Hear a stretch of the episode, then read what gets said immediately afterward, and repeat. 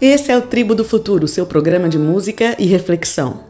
Arte, ciência, saúde, filosofia, terapia e espiritualidade, com frequentes convidados que nos inspiram com suas trajetórias de realizações pessoais.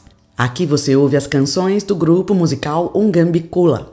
Este programa é uma realização da Cooperativa Cultural e Artística Ungambicula, cuja sede, o Centro Cultural Ungambicula, fica no distrito de Barão Geraldo, Campinas, São Paulo, Brasil. Fique aqui conosco, a gente está só começando.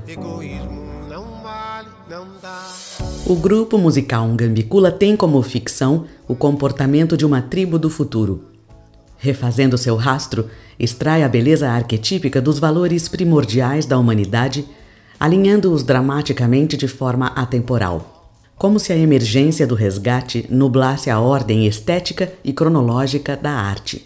Como se a sacralidade fizesse parte do cotidiano. Como se o banal ganhasse importância elevada. Como se passado e futuro não fizessem muita diferença.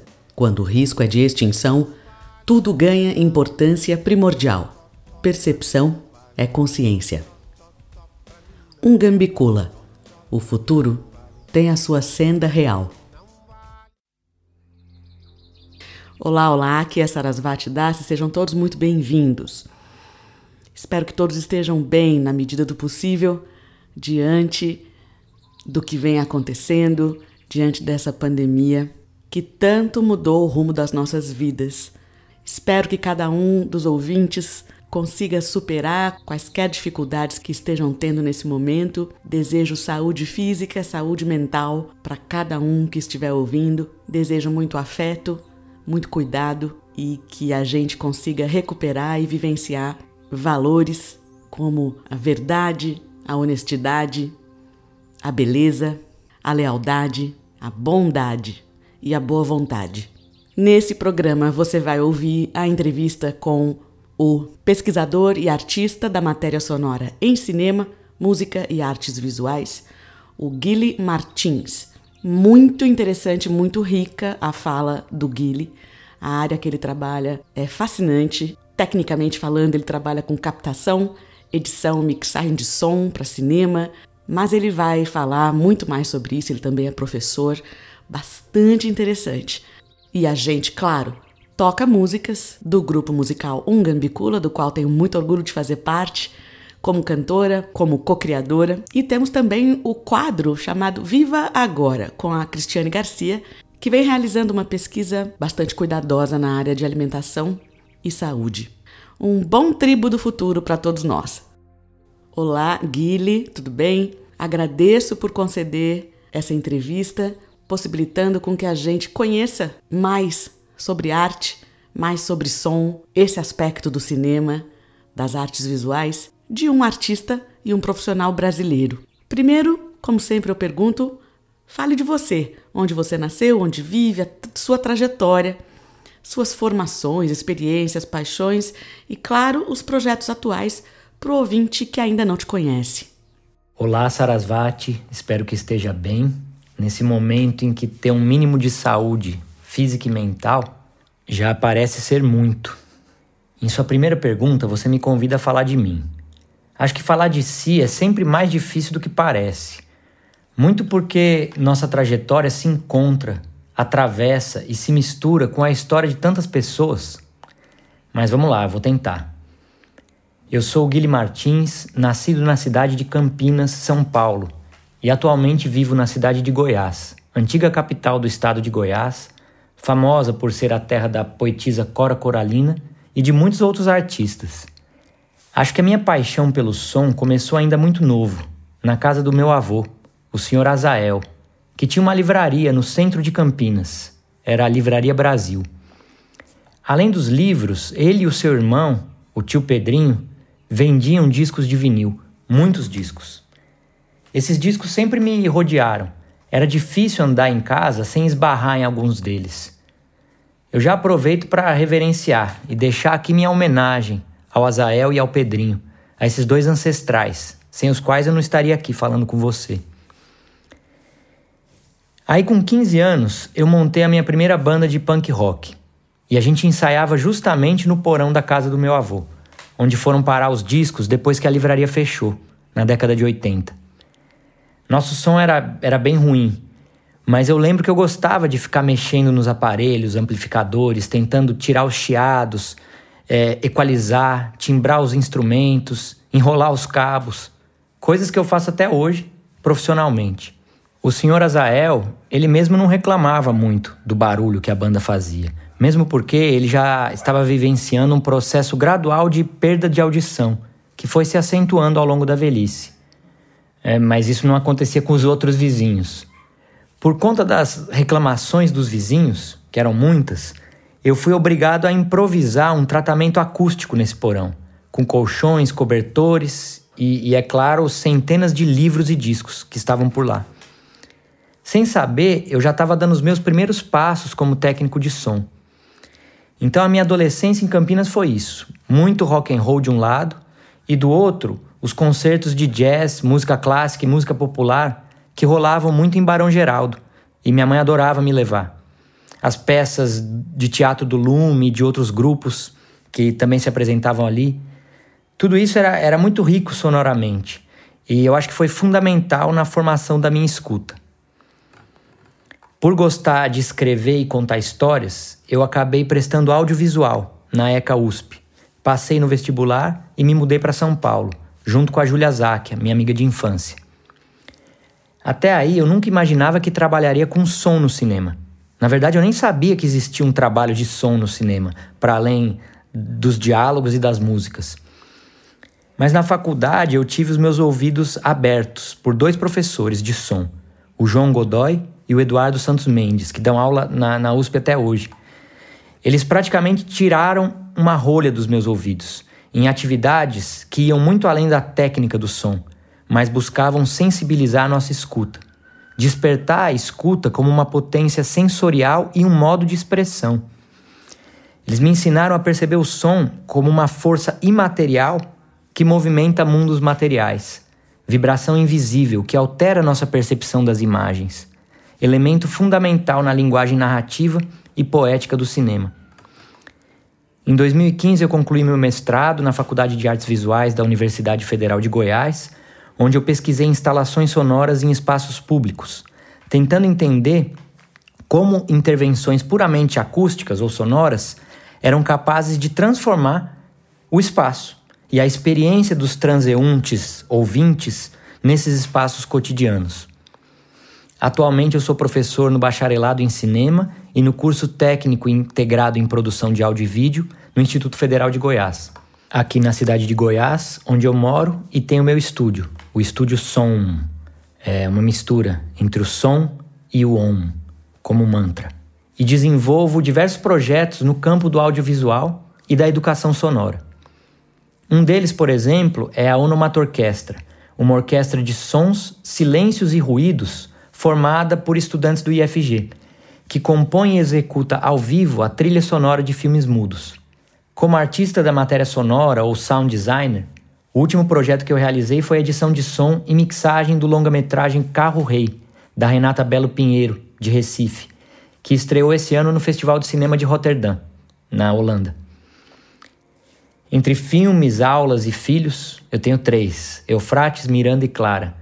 Eu procuro encontrar também tempo para escutar e registrar as paisagens sonoras do cerrado que me cerca, principalmente durante essa quarentena pois eu, eu sei cada vez mais o quanto cada som é precioso e corre o risco de desaparecer ou de ser engolido por um suposto progresso, ou pela nossa pressa em consumir o mundo, que talvez seja a verdadeira surdez. Guilherme, você é então um pesquisador e artista da matéria sonora. Particularmente, acho fundamental a organização sonora dos espaços de convívio social o som e a qualidade do som, ou seja, a equalização, qualidade do equipamento, influenciam, e isso é comprovado cientificamente, em nossas emoções e, portanto, nossa saúde. Você pode descrever para a gente como você aborda e reflete sobre esse aspecto curativo, por assim dizer, de harmonização do som? Concordo com você quando diz que a organização sonora dos espaços é fundamental para a nossa existência cotidiana e até para nossa saúde. Se a gente pensar em termos históricos, a humanidade sempre se preocupou com a sonoridade das suas construções, de maneira que a arquitetura nunca esteve separada de um pensamento acústico. Podemos citar o exemplo dos teatros gregos, onde os próprios materiais, dimensões e disposição das construções já era suficiente para amplificar as vozes dos atores e levá-las até as últimas fileiras do público.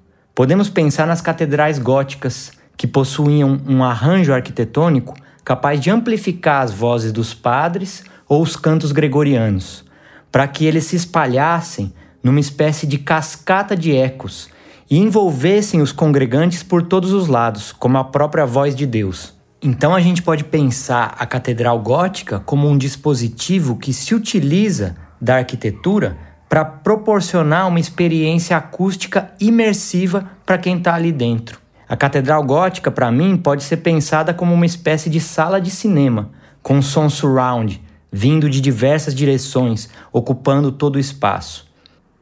A gente pode falar ainda do templo maia de Kukulkan, que fica no México.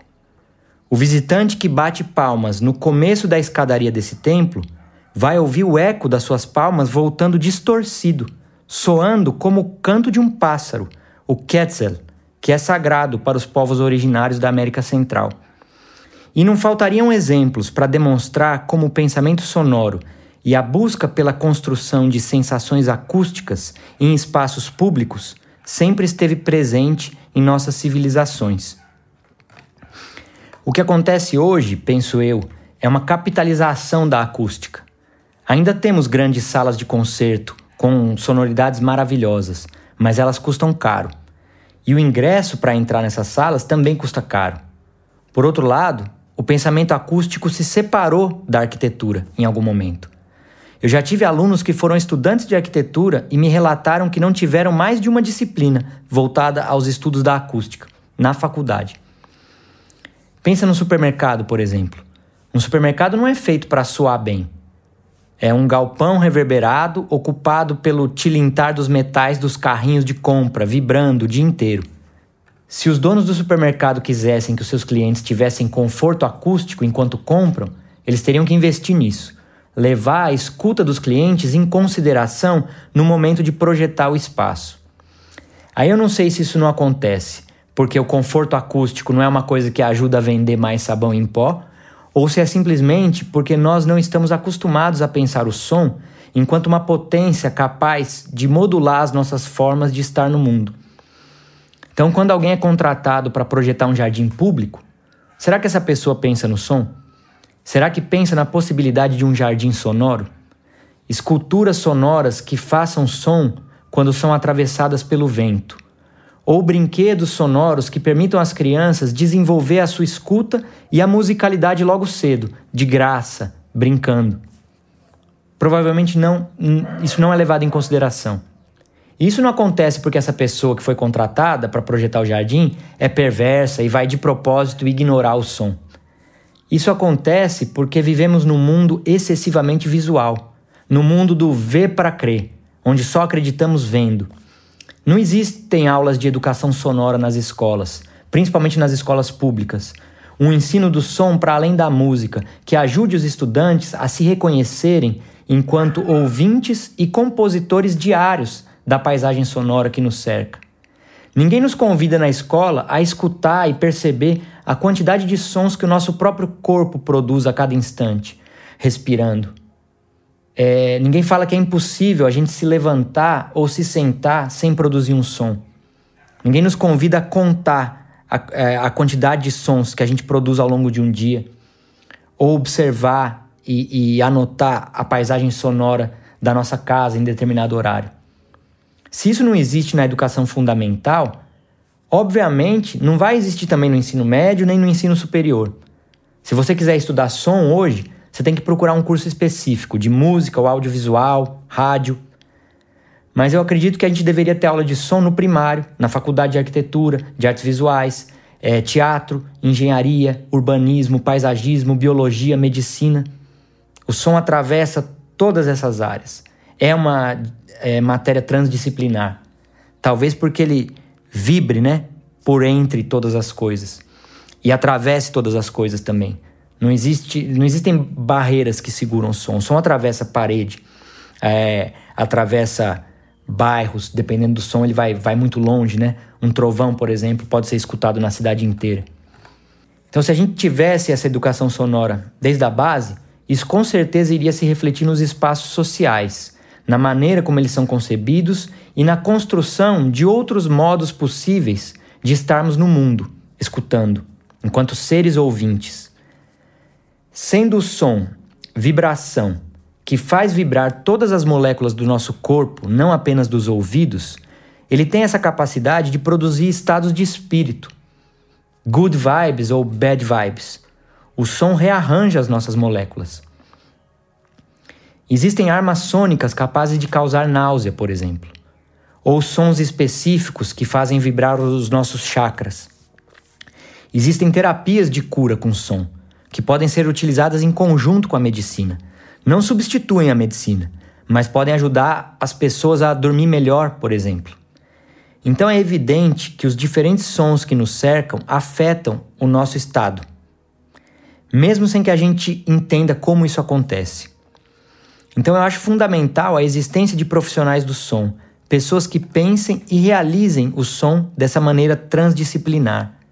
Mas para que isso aconteça, eu acho que é necessário democratizar os estudos sonoros, trazê-los para dentro da escola logo cedo como uma disciplina fundamental para os seres humanos em formação, coisa que somos até hoje. Acho que assim a concepção sonora dos espaços sociais seria mais natural e criativa, porque é, não é só técnica, né? É, é uma matéria que pode ser criada, transformada, modelada. Mas ainda tem muitas barreiras para que isso aconteça. O mundo profissional do som ainda é, por exemplo, extremamente machista, ou machofônico, como eu costumo dizer. Apenas 8% dos profissionais do som no mundo são mulheres. E é necessário que isso mude logo. Então, para concluir, eu acho que a melhor maneira de pensar o som nos espaços, e principalmente nos espaços sociais, públicos que você falou, é pensar que não existe é, som sem espaço. Não existe som sem espaço e espaço sem som. O som compõe o espaço e é composto também por esse espaço. A minha voz está soando agora numa determinada sala, que tem certas dimensões, um pé direito, materiais, revestimento na parede. E esse espaço está modelando a minha voz, está afetando essa voz. Então, é, existem relações muito profundas entre o som e o espaço. De maneira que quem for pensar e projetar o espaço não deve levar em consideração apenas os aspectos visuais, aquilo que se vê, mas pensar na experiência de estar escutando esse espaço. Inclusive, para que uma pessoa que seja deficiente visual possa é, fruir nesse espaço de maneira é, completa através dos sons possa ter é, dignidade nesse espaço através dos sons, possa ter a sua escuta estimulada, de maneira criativa, inclusive. Daqui a alguns minutinhos a gente volta com a entrevista com o Guilherme Martins, porque eu gostaria de te convidar para escutar uma canção do Ungambicula. A canção Rubi, do grupo musical Ungambicula, tem uma paisagem sonora bastante interessante. Eu gosto demais dessa música, sou suspeita, inclusive porque sou eu que canto, vocês vão ouvir agora na minha voz a canção Rubi. E ela tem efeitos especiais, por exemplo, na abertura e, e né, durante é, o tempo que ela acontece, que me remetem a imagens muito fortes. Assim, e para interpretar a canção, isso é muito rico. O coro da introdução, que representa as lamúrias das almas. A canção usa a linguagem da alquimia, conversando com a gente sobre todas as fases que nos levam à cura, em última instância, de iluminação. O vermelho, que quebra o branco e volta a abrir o arco-íris para extrair o dourado. O estado de consciência alterada. Embebedar-me do amor, do êxtase, do sexo, do Deus. Limpeza, purificação. O estado áureo da aurora boreal, até a última instância do dourado. Letra e música de Pavitra Shankar, Voz Sarasvati Dasi, o coro dos músicos do Ngambikula, Rubi.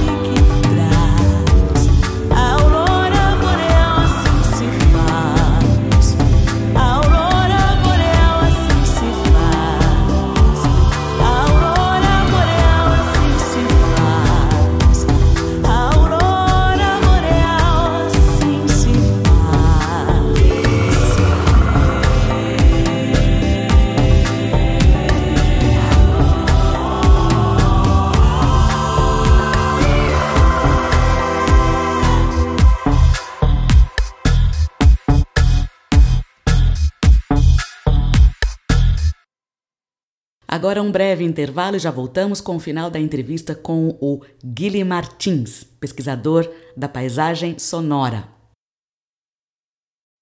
Não deixe de ler Raiz das Estrelas, O Jardim que é Meu, Um Jardim que é Nosso, um tratado sobre ética profunda do escritor Pavitra Shankar, a importância de se aprender a ler os eventos e apurar a percepção. Você adquire esse livro no site da Amazon ou diretamente no www.pavitrashankar.com.br. Programa Tribo do Futuro, seu programa de música e reflexão. Ungambicula. O futuro tem a sua senda real. Viva agora. Corpo, saúde e alimentação. Com Cristiane Garcia. Olá, meu nome é Cristiane, eu sou terapeuta integrante do Núcleo de Iniciação e Formação Ungambicula e pesquisadora sobre saúde, corpo e alimentação. Hoje eu vou falar sobre o resveratrol, que é uma substância benéfica para o nosso organismo. Ele é um polifenol, um composto orgânico encontrado em plantas e frutas, que tem a função de proteger contra insetos, radiação ultravioleta e infecções microbianas. E essa é uma substância que pode ser ingerida pelos humanos através da alimentação. O resveratrol está presente principalmente nas sementes, na película de uvas escuras e no vinho tinto. O que é interessante é que essa substância tem uma ação antioxidante. Ela combate os radicais livres, que são os responsáveis pela oxidação de moléculas e tecidos, que causam o envelhecimento e algumas doenças, entre elas a aterosclerose. O LDL, também chamado colesterol ruim, no seu estado oxidado, vai se acumulando nas paredes dos vasos sanguíneos, formando placas de ateroma, que causam o entupimento das artérias. O resveratrol, por conta dessa ação antioxidante, ajuda a diminuir os níveis de colesterol, Por isso, tem uma ação específica na redução do desenvolvimento de doenças cardiovasculares. Existem estudos que indicam também um efeito benéfico dessa substância na prevenção do câncer, pela sua capacidade de conter a proliferação das células tumorais e de proteger contra doenças neurodegenerativas, como Alzheimer e demência. Observe qual é a base da sua alimentação. Qual é o tipo de alimento que você está escolhendo para nutrir o seu corpo e manter a sua saúde física e mental? Você fica agora com o restante da entrevista com o pesquisador em matéria sonora Guilherme Martins. Guilherme, conta pra gente como é ensinar sobre o som nas escolas. Qual o conteúdo de forma geral? Qual a receptividade dos alunos? Como é o apoio ou não das instituições para isso? Eu sempre gostei de ensinar som, mas até 2015 a minha experiência enquanto professor era mais restrita ao ambiente universitário ou em oficinas de formação. E nos dois casos, o público já possuía um interesse prévio pelo audiovisual. Já sabia mais ou menos o que queria aprender e onde queria trabalhar. Quando eu passei no concurso para professor efetivo no Instituto Federal de Goiás, eu confesso que eu mal sabia o que me aguardava. Eu não imaginava que teria de ministrar aulas para o ensino médio no curso técnico integrado em produção de áudio e vídeo, além do bacharelado em cinema. E a gente está falando de jovens de 15 a 17 anos, de uma cidade do interior, numa região com muita deficiência na educação básica e índices de pobreza bem grandes também. Apesar da cidade de Goiás ser um polo cultural, é, berço da Cora Coralina, abrigar um importante festival de cinema, que é o Festival de Cinema Ambiental, o FICA, ainda assim, a maior perspectiva desses jovens é sair da cidade, ir para uma cidade maior para poder estudar ou trabalhar no agronegócio. Aí entra toda a filosofia e o projeto político-pedagógico dos institutos federais, que foram criados durante o governo Lula e expandidos durante o governo Dilma. Interiorizar o conhecimento, descentralizar alguns privilégios e, principalmente, fornecer uma educação pública de qualidade e excelência em regiões mais isoladas do Brasil, para que os jovens não precisem se mudar da sua cidade para poder estudar. E muitos jovens não têm condição de se bancar numa cidade maior e estudar ao mesmo tempo. Então, a ideia do ensino técnico integrado é permitir que o estudante tenha um primeiro contato com uma profissão ainda no ensino médio e possa, caso desenvolva interesse por essa profissão, caso pegue gosto por aquilo que ele está aprendendo, ele possa seguir um curso superior dentro da mesma instituição, na sua cidade, sem precisar sair. Então não se trata de um ensino técnico para formar mão de obra para trabalhar em determinada indústria ou no mercado de trabalho mas de um ensino técnico emancipador, para formar profissionais que sejam mais do que apertadores de botões, mas que entendam, a partir das suas próprias realidades, os conceitos através da técnica e a técnica através dos conceitos. Quando eu cheguei no instituto, percebi que eu teria que me reinventar enquanto professor para dar aulas de som no ensino médio. E ao mesmo tempo, eu me dei conta que eu tinha ganhado um presente que era fazer aquilo que eu sempre quis: construir aulas de som para jovens, contribuir é, na sua formação antes da universidade, propor exercícios de escuta para pessoas que não necessariamente iriam seguir carreira no audiovisual.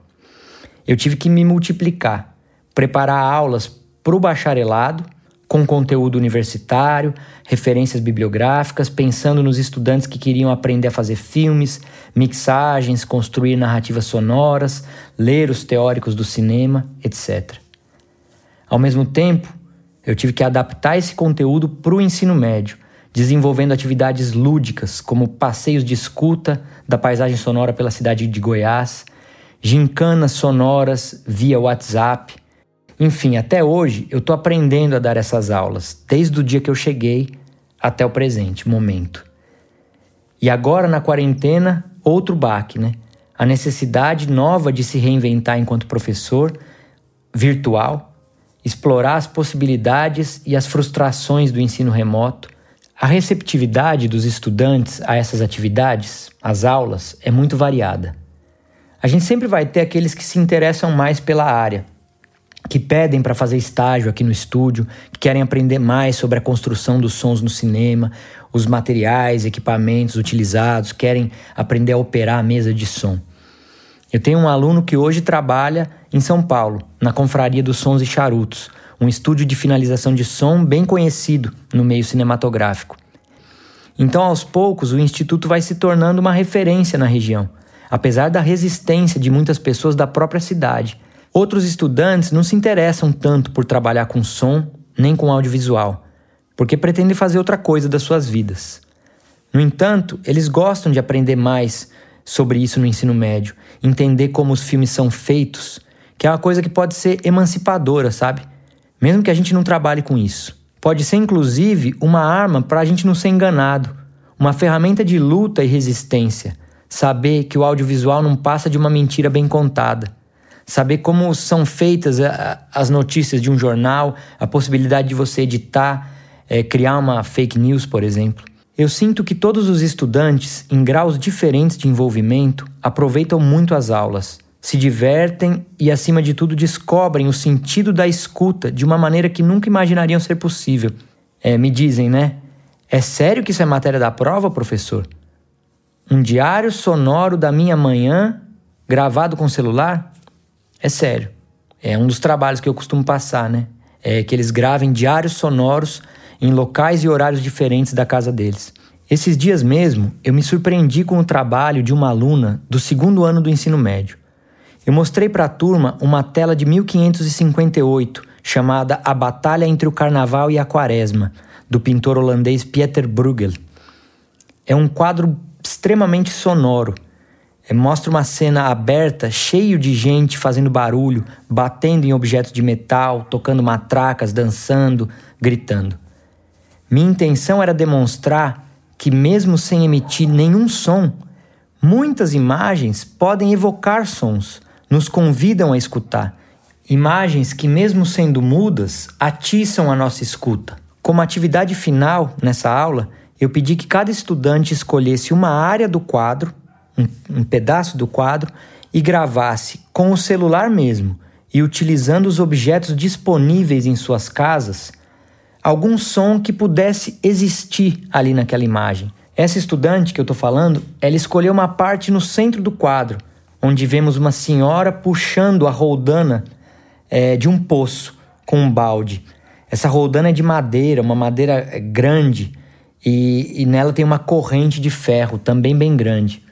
É uma parte difícil de sonorizar, pois os materiais que a imagem nos mostra possuem bastante peso, gravidade. A estudante compartilhou o som que tinha produzido e, para os meus ouvidos, ele se encaixava perfeitamente com a imagem. Parecia mesmo uma roldana de poço, grande e velha. Eu fiquei muito impressionado com o som. Então eu pedi que ela explicasse para a turma como ela tinha produzido isso. Ela respondeu: Aqui em casa tem uma mesa de madeira muito velha, com um buraco no meio. Eu tirei a corrente do meu cachorro e fiquei subindo e descendo a corrente dentro do buraco da mesa. Eu mesmo ganhei meu dia, né? É, mesmo que essa estudante não siga carreira no audiovisual e decida fazer outra coisa da sua vida, ela despertou a sua escuta. Isso não tem mais volta. Igual andar de bicicleta. Construiu um som maravilhoso com pouquíssimos recursos. Entendeu a abstração sonora isso é, que com uma corrente e um buraco na mesa, a gente pode fazer o som de um poço ou uma ponte levadiça e muitas outras coisas. E ela só tem 15 anos. Tem muito estudante universitário de cinema que ainda não sabe disso. Quando você me pergunta sobre o apoio das instituições, eu posso dizer que somos sobreviventes. Quando os institutos federais foram criados, havia muito apoio e orçamento, Afinal, fazíamos parte de uma política maior de democratização da educação e de uma educação emancipadora. Hoje, esse tipo de política está em baixa. Professores são considerados vagabundos, subversivos e a educação emancipadora é coisa de comunista. Os institutos federais resistem porque ainda possuem uma certa autonomia política e também porque cumprem a sua função institucional, que é a missão de levar a educação pública de qualidade em lugares onde estudar até o quinto ano já era uma vitória. Mas eu tenho certeza que se dependesse do governo atual, nós já tínhamos virado um colégio militar há muito tempo. O nosso orçamento tem sofrido cortes sistemáticos, como as universidades federais e as verbas de pesquisa em geral. Talvez numa tentativa de sufocamento, para estrangular o orçamento até que a gente não tenha mais como pagar a água nem a luz.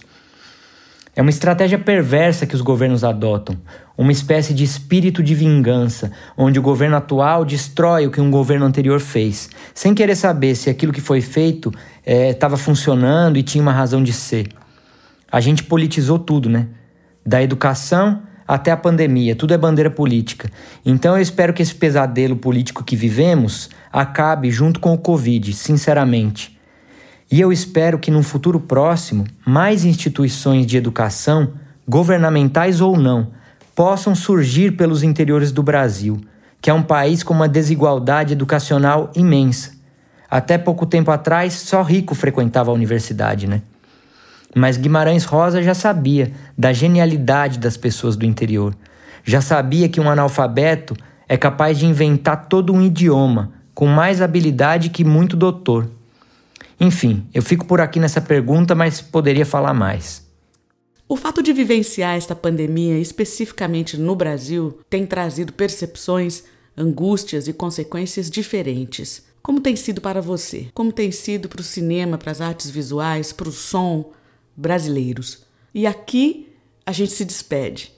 E eu peço a você que deixe uma mensagem para o público que está nos ouvindo. O que, que você diria para o mundo nesse momento? Agradeço pela sua fala tão rica e tão interessante. Um grande abraço. Eu acho que a pandemia tem sido um choque terrível para a humanidade em geral, mas no Brasil a coisa parece ter desandado. Temos as vidas perdidas de todos os lados, um vírus que não escolhe gênero, religião, posição política ou idade para atacar. É avassalador. Fora as perdas humanas, temos todas as dificuldades e desafios que surgem com o ensino remoto.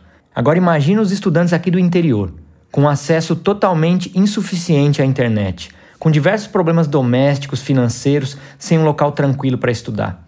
Eu mesmo já me angustiei muito com as limitações do ensino remoto, tanto como professor quanto como pai de crianças que se dispersam totalmente nesse tipo de ensino, nas aulas online. Né? Roem as unhas e procuram alento e companhia nos jogos eletrônicos.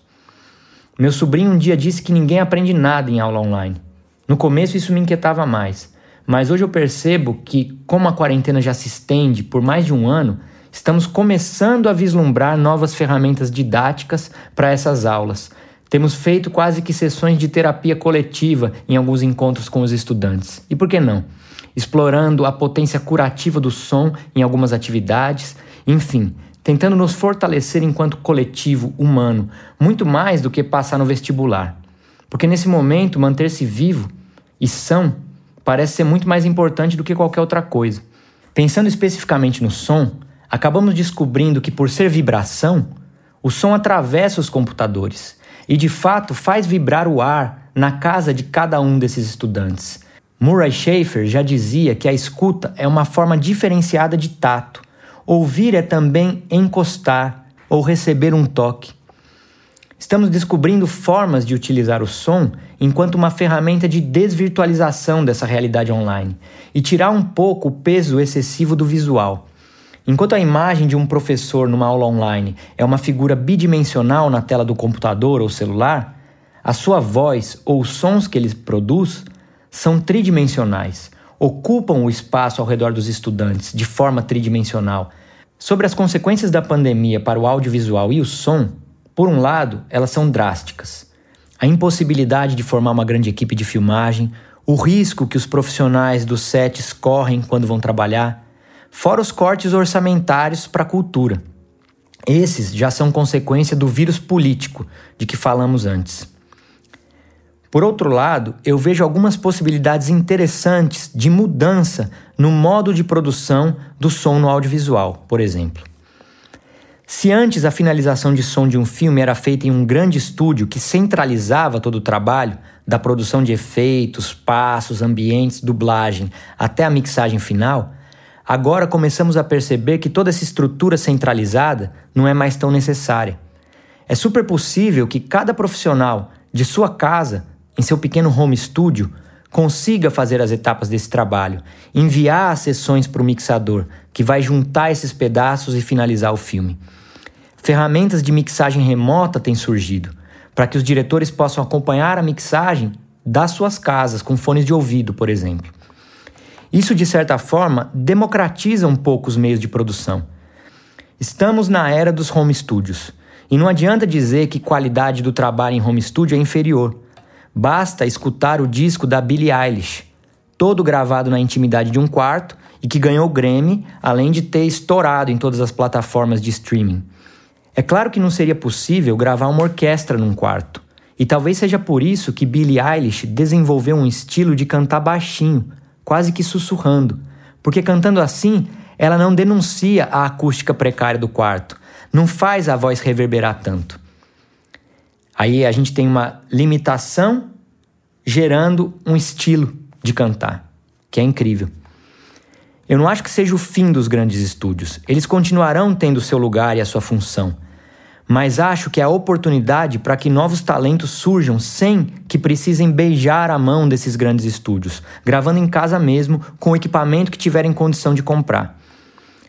Essa tendência já vinha surgindo há alguns anos, mas com certeza se acentuou na pandemia. Fora a descentralização geográfica da produção audiovisual. Antes você tinha que morar no eixo Rio-São Paulo para trabalhar com cinema. Tinha que estar ali ou fazer outra coisa da vida. Hoje temos outros polos fazendo um cinema incrível e profissionais do som que podem buscar uma vida mais tranquila no interior e mesmo assim continuar fazendo o que sabem e o que gostam, via trabalho remoto. Eu mesmo faço isso. Trabalho em filme de outros estados, é, Pernambuco, Distrito Federal, São Paulo, Rio de Janeiro, Mato Grosso, aqui do interior de Goiás, sem precisar sair. Eu acredito que quando essa pandemia acabar, essa tendência de trabalho remoto descentralizado vai continuar crescendo, apesar de eu estar morrendo de saudade de entrar numa sala de cinema, por exemplo. Para mim, nada substitui essa experiência imersiva de entrar numa sala escura e mergulhar num mar de sons. Para terminar, Viver a pandemia para mim tem sido uma experiência difícil, um aprendizado diário, e quando as coisas parecem estar se ajeitando, tudo desaba de novo.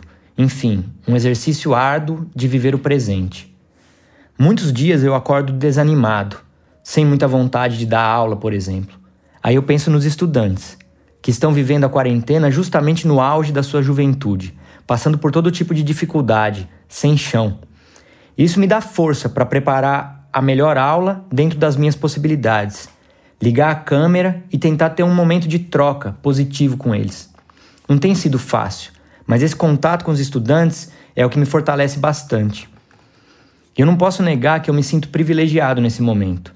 Eu estou com saúde, posso trabalhar de casa, é, por morar no campo, eu consigo sair e fazer expedições para gravar a paisagem sonora do cerrado em locais isolados, um silêncio tão pacífico que me faz bem. Enfim, eu tenho ainda contato com a natureza, eu estou rodeado por ela. Mas não tenho como ignorar nem deixar de ser afetado pelo sofrimento que se espalha pelo meu país.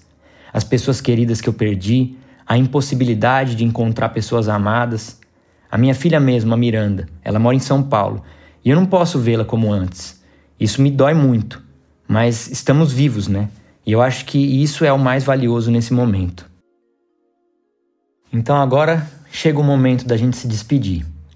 Eu quero agradecer a você, Sarasvati, pelo espaço para poder falar um pouco mais sobre o que eu amo fazer. Eu quero falar que suas perguntas me fizeram pensar em muita coisa e me estimularam a falar, a deixar registrado em forma de som esses pensamentos, que provavelmente me fugiriam se você não tivesse me convidado aqui. Eu agradeço também a todo mundo que chegou até aqui, que está ouvindo esse podcast e somando na caminhada. Muito obrigado. A mensagem que eu queria deixar é que cada um pratique a escuta sensível, que pare um pouco as atividades cotidianas, um minuto que seja, para absorver os sons do mundo, para perceber o quanto esses sons são maravilhosos e o quanto pode o nosso ouvido. Comecem pelo som mais próximo, aquele que está bem perto, e tentem escutar cada vez mais longe, descobrir até onde o ouvido alcança do som de uma folha seca caindo ao carro da pamonha. Tudo é matéria sonora. Ou tudo é matéria de poesia, como diria Manuel de Barros. Se possível, registrem esses sons na memória, no papel, no gravador, sabendo que eles podem desaparecer, que estão sempre desaparecendo, como o som do amolador de facas ou do guarda urbano da cidade de Itu, que passava na rua de hora em hora gritando: São 15 horas e tudo está bem. São 16 horas e tudo está bem. E quando chegava às 17 horas e ele nada gritava, a comunidade inteira sabia que algo não ia bem. É isso. Cuidem-se, ajudem-se e que esse ano possa ser, apesar das dificuldades, um ano de cura para todos os males que se abatem sobre nós.